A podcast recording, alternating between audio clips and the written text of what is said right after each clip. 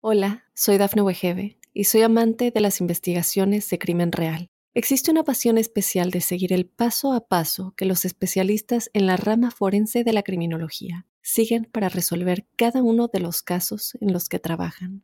Si tú, como yo, eres una de las personas que encuentran fascinante escuchar este tipo de investigaciones, te invito a escuchar el podcast Trazos Criminales con la experta en perfilación criminal, Laura Quiñones Orquiza en tu plataforma de audio favorita.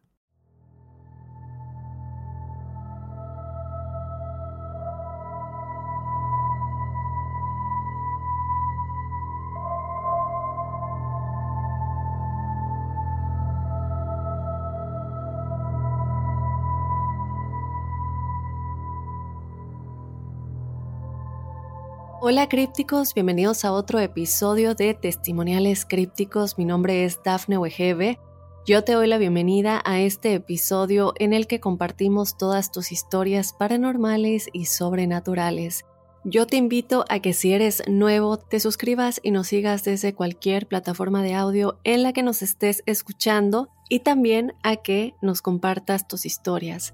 Este espacio que es para todos los crípticos, mándanos tu historia paranormal o sobrenatural a códicecríptico.gmail.com y también te recuerdo que si no has escuchado el episodio de este lunes, vayas a escucharlo porque de verdad para mí sigue siendo un gran misterio sin respuestas. Y bueno, sin más, ya saben, como siempre no me gusta dar mucho preámbulo, vamos ya a comenzar con los testimoniales de esta semana. En esta ocasión no tenemos ningún audio, así que voy a empezar con todo lo que nos escribieron. Hola Dafne, es un placer saludarte. Me gustaría comentar que desde el día 1 Spotify me recomendó tu podcast y de ahí en adelante, lunes y jueves, siempre ando pendiente del capítulo. Muchísimas gracias. Soy Juan, por cierto, de Colombia. Saludos desde esta tierra tan bonita. Me gustaría comenzar diciendo que cuando era niño, mi familia solía cambiar mucho de residencia y pueblo, ciudad donde vivir. Vivimos en varios lugares y en el que menos duramos fueron unos cinco meses en parte rural de la ciudad de Popoyán. Ahí me pasaron sucesos cuando tendría la edad de 12 años aproximadamente. Pero aquí quisiera hacer un énfasis. A esa edad nunca le tomé relevancia, incluso ni me pareció algo demasiado fuera de lo normal. Fue de edad un poco mayor que me llegaban recuerdos muy vagos de esos sucesos, casi casi como si hubieran sido sueños y no la realidad. Cada cierto tiempo me recordaba de lo que pasó y me parecían recuerdos muy lejanos y no sabía diferenciar de lo que realmente recordaba a lo que creía que simplemente estaba imaginando. A día de hoy tengo 20 años y la percepción de estos recuerdos cambió varios meses atrás cuando probé cierta planta y en el trance recordé con más claridad. Ok, esto fue lo que recordé. Un par de noches aparecían unas luces en el cielo que hacían formas circulares que se hacían más grandes y pequeñas cíclicamente, a la vez que se entrelazaban los círculos que formaban de diferentes maneras. Una vez, recuerdo, eran solo dos luces blancas y la otra una luz blanca, otra azul y la otra roja. En ambas ocasiones, estas luces en el cielo causaban estática en la señal de la televisión y de la radio. Además, no fui solamente yo quien las veía. También las personas adultas y vecinos de la vereda las veían, pero ellos tampoco les daban mayor importancia. Y eso, a día de hoy, se me hace muy extraño. Días después, en la mañana, tipo 8 a.m., vi un tipo de esfera de color naranja, muy parecido a una bola de básquetbol, que empezaba a descender del cielo muy muy lentamente, y así por varios minutos en los que dejaba de prestar atención, pero si volvía la vista, ahí seguía esta esfera, descendiendo lentamente, y cada vez se acercaba más al suelo. Entonces me decidí a seguir a ver dónde caía, y cayó en una pendiente llena de pasto, así que me fue imposible ver el momento exacto dónde cayó desde el lugar donde estaba. Cuando me decidí a ver qué era, escuché la voz de mi mamá, que ella me llamaba para irnos. Cuando volví en la tarde, lo primero que hice fue a ver qué era eso que había caído del cielo. Pero por más que busqué, no encontré nada. Saludos a los crípticos y tomen mi historia con pinzas, pues ni yo realmente sé que fue verdad, porque los recuerdos son muy confusos. Dafne, por mí puedes no omitir nada de la información, como mi nombre o lugar donde ocurrieron los hechos. Bueno, Juan, pues ahí está, no omití nada, te agradezco mucho y te mando un abrazo muy, muy grande hasta Colombia. Como dices, una tierra muy bonita, yo tengo amigas muy entrañables en Colombia, entonces, bueno, sé que no solamente es una tierra muy bonita, pero la gente también es maravillosa. Y pues nada, yo te agradezco muchísimo que me hayas contado tu historia, que nos hayas contado a todos los crípticos mí tu historia. Y creo que lo más importante que nos deja esta historia es el saber que hubo otras personas que lo presenciaron. Entonces, bueno, y lo único que puedo hacer es agradecerte por contarnos tu historia. Vámonos con otro testimonial. Buenas tardes o noches. Antes que nada, un gran abrazo y un saludo a todos los que hacen posible este excelente podcast Códice Críptico que desde que descubrí mis días de trabajo han sido de lo mejor. Gracias, muchísimas gracias. Actualmente vivo en Chicago, Illinois, con mi familia. Mi nombre es Iván Gómez y vivo de lo más tranquilo y feliz al lado de mi familia. Nosotros somos de Tijuana, pero por ciertas circunstancias estamos acá. Pero me tomé el tiempo de compartir esta pequeña historia que pasó hace unos años, en el 2007. Mi mamá murió el 16 de septiembre de ese año, una etapa muy trágica y dolorosa para mí y mi familia. Esas fiestas de fin de año fueron muy tristes. Una excelente amiga de nombre Migdalia, que su familia siempre fue muy amable y siempre nos hicieron sentir como de su familia, me dijo que si íbamos a Sinaloa, a un pueblo de donde ellos son, son de La Brecha, un pueblo no muy grande que está después de Guasave, Sinaloa. Saliendo un 25 de diciembre temprano, agarramos camino y ya estando en ese maravilloso pueblo, cuando estando con un grupo de amigos a las afueras de una casa, yo ya me sentía medio tomado y cansado, sobre todo por tantos días de desveladas, y le dije a mi amiga que yo ya me quería ir a casa a dormir. Me dijo, ahorita nos vamos. Le dije que no, yo ya me voy, no te preocupes. Estábamos a espaldas de la casa de mi mamá chata, ella es un ángel para mí, es la abuelita de toda esa hermosa familia, que siempre me hicieron sentir como su hijo o uno más de la familia. Le dije a mi amiga, yo me voy, no te preocupes. Esa casa en realidad siempre la sentí muy cómoda, sin ninguna energía ni nada, como cualquier otra casa. Llegué y mamá chata me dijo, Hijo, ¿vas a cenar? Le dije que no, que estaba muy cansado y me dirigí a mi cuarto. Así como llegué me tiré a la cama y recuerdo que serían como las once de la noche, y yo tenía la maña de dormirme con los audífonos puestos, escuchando música en mi teléfono, y me quedé acostado. Después de un rato, me despertó un frío muy intenso en el cuarto, y recuerdo que con las manos jalé la cobija, y mi celular estaba apagado. Al ver la pantalla, dije, se descargó. En eso miré hacia arriba y vi que todo el cuarto estaba apagado. Yo jamás dormía con todo a oscuras, porque desde muy chico no soporto dormir solo a oscuras. En eso escuché en el piso del cuarto, que era de cemento, sin loseta, como unas patas de cabra que se escuchaban caminando. Yo en general soy una persona sumamente miedosa, la verdad. Me tapé la cabeza en ese momento con la cobija y escuchaba como unas pisadas claras de pata de cabra o de algún animal caminando, y se acercaba a mí con cada paso. Yo los podía escuchar claramente. De repente, Siento cómo se me fue subiendo a mi cama, del lado derecho. Ojo, mi cama estaba al lado de la pared, y de repente lo sentí como si alguien se subía poco a poco. Yo no podía creer, estaba en shock, sentía cómo se acostaba en mi cama, con ese sonido, y yo la verdad estaba muy mal. Empecé a rezar un Padre Nuestro y escuché cómo claramente se estaba riendo algo en mi cama. Me dijo, voltea, aquí está mamá. Yo no podía gritar, moverme, nada y claramente me dijo, ven, hijo mío, y se reía tanto con esa voz como de animal. En ese momento, yo empecé a decir, mamá, cuídame, protégeme, y se escuchó un grito como de cuando matan a un animal, y escuché algo en mi oreja, que dijo, aquí no está mamá, y creo que me desmayé, porque ya no supe nada, hasta que amaneció. Salí corriendo del cuarto a contarle a mamá chata lo que me pasó, y solo me dijo, sí te creo, hijo, Tú por tu pérdida estás en un estado muy vulnerable de cosas malas que existen. Y ese fue el último día que dormí solo. Y los demás días jamás pasó algo. Dormí con mamá chata todo el resto de las vacaciones y ella siempre ponía veladoras y rezaba algo antes de dormir. Nunca supe qué, pero ella dijo que tenía que protegerme. Algo muy peculiar es que esa casa está atrás de un panteón municipal. No sé si las cosas malas presienten algo, pero les juro por mi madre que todo eso fue real. Gracias por tomarse el tiempo de leer mi historia. Tal vez no sea muy interesante, pero decidí mandarla. Pueden poner los nombres reales, no tengo ningún problema con eso. Gracias. Gracias a ti, Iván. Te mando un abrazo muy grande hasta Chicago y también a toda tu familia. Gracias por contarnos tu historia y jamás piensen que sus historias no son interesantes.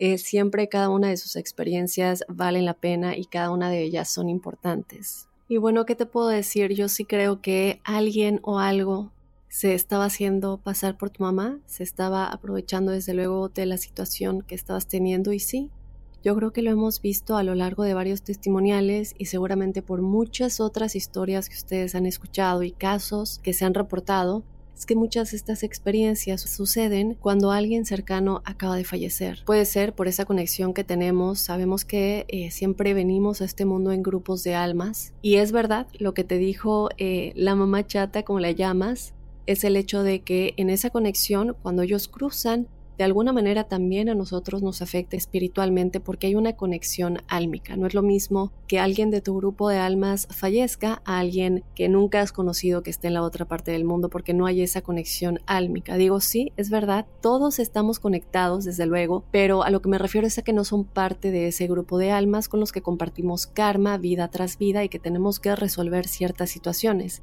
Y esto es exactamente lo que sucede cuando alguien de nuestro grupo de almas fallece. Estamos desde luego más vulnerables a experimentar con energías de otras dimensiones.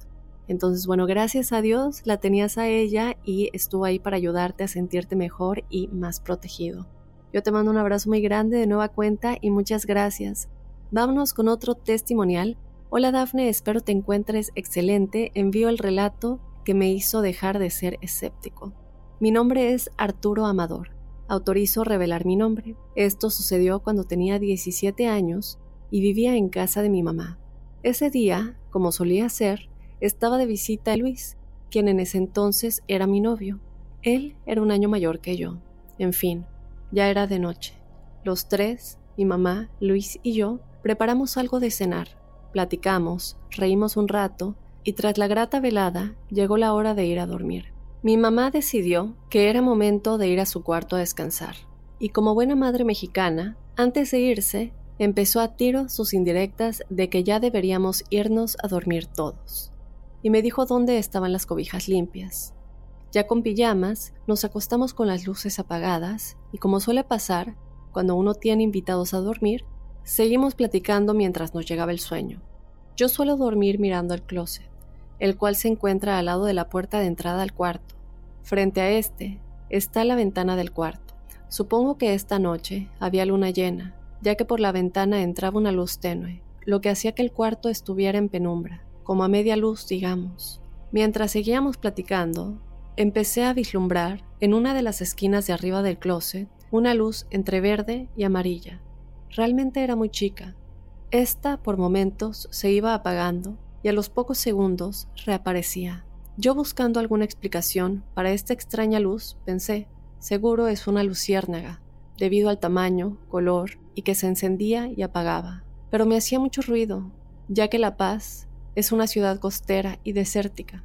Que yo sepa, las luciérnagas están en climas muy húmedos. Eso estaba pensando mientras seguía pendiente de esta luz.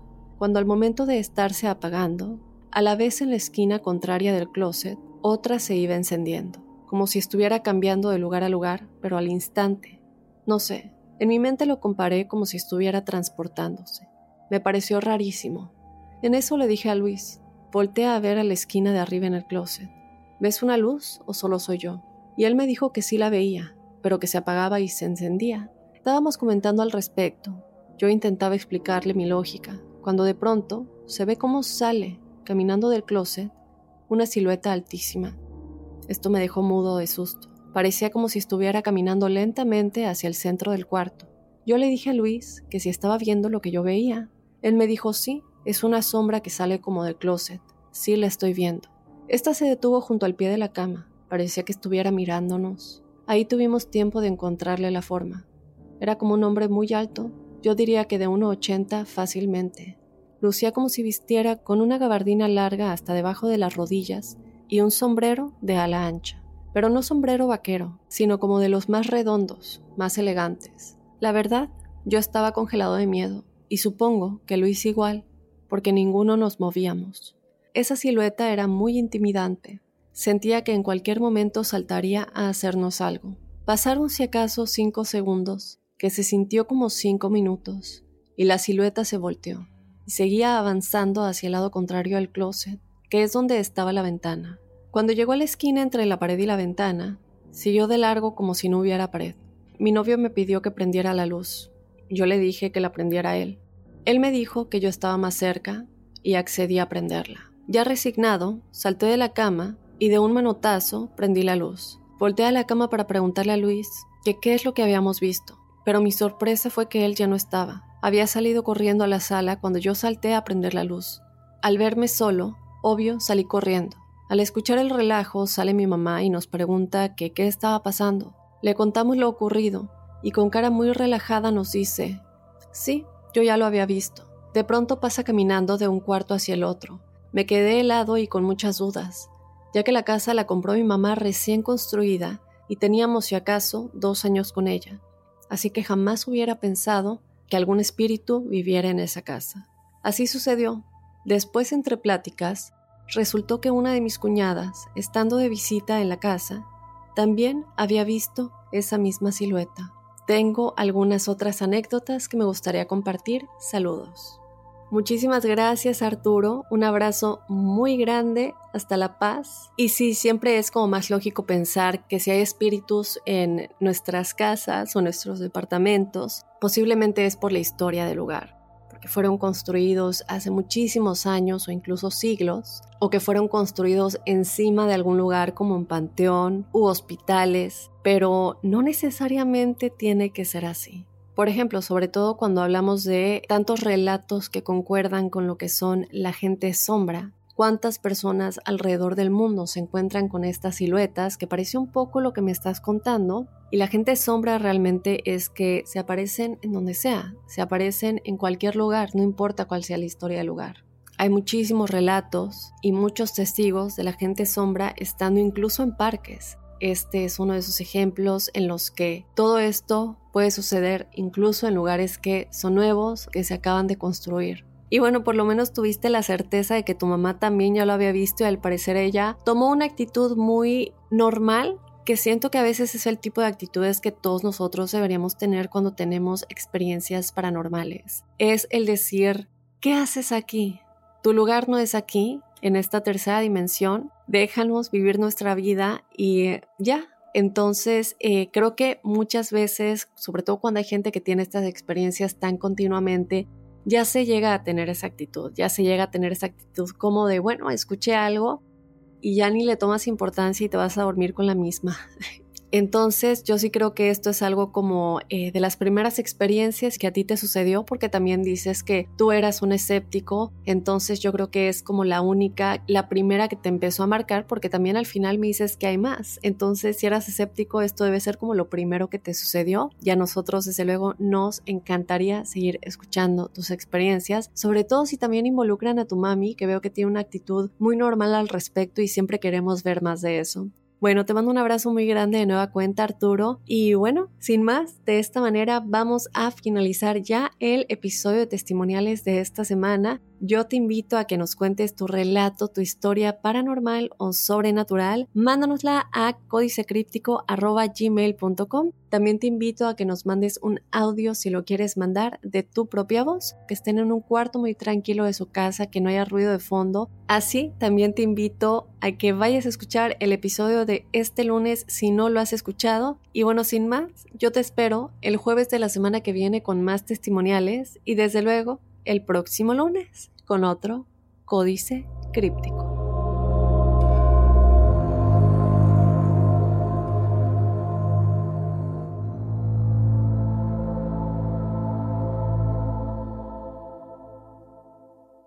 Hola, soy Dafne Wegebe y soy amante de las investigaciones de crimen real. Existe una pasión especial de seguir el paso a paso que los especialistas en la rama forense de la criminología siguen para resolver cada uno de los casos en los que trabajan.